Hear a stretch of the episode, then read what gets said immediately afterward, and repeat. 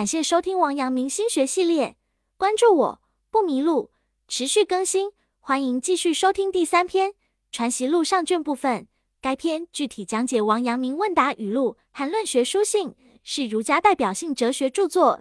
上卷主要阐释知行合一、行外无物等观点，由王阳明亲自审阅，因涉及文言文，建议听众购买原著并搭配译文阅读。这样才能够更好理解其奥义。陆成路原文是六问：知识不长进如何？先生曰：为学须有本源，须从本源上用力，渐渐迎客而进。仙家说婴儿易善辟，婴儿在母腹时只是纯气，有何知识？出胎后方是能啼，继而后能笑，又继而后能识任其父母兄弟，又继而后能立，能行，能持，能复。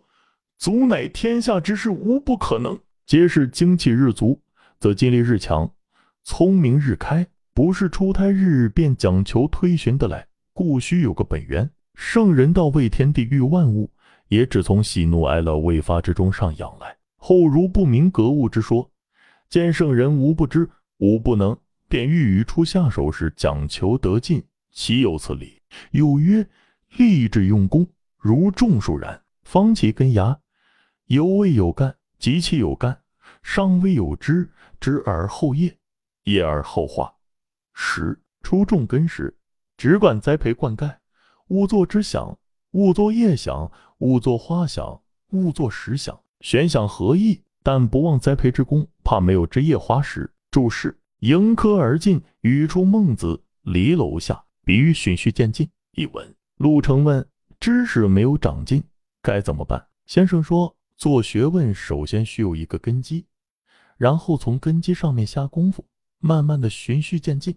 道家学说用婴儿作比，说的很精辟。婴儿在母亲的肚子里还未成型时，只是一团气，完全什么都没有。待他出生后，方才能够啼哭，之后能够笑，然后认识父母兄弟，继而可以站立、行走、背拿。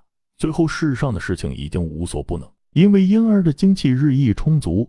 筋骨也越来越有力气，头脑则越来越聪明。婴儿并非出生便具备了各种能力，所以需要有个根基。圣人也是从喜怒哀乐各种情绪没有表现出来的时候慢慢培养起来，才能够立足于天地之间，让万物随其本性生长。后代的儒生们不懂得格物的学说，却觉得圣人看起来无所不知、无所不能，于是妄想一开始就把学问讲究完，真是岂有此理！先生又说：“立下志向，用功夫做学问，就好比种树。开始发芽时没有树干，长出树干时没有树枝，长了树枝后才长叶子，叶子长好后才开花，最后结果。种上树根的时候，不要事先想着生枝、长叶、开花，结果只管培土灌溉，因为空想也是无益。只要不忘尽心培土灌溉，怎怕没有枝、叶、花、果？”本节结束。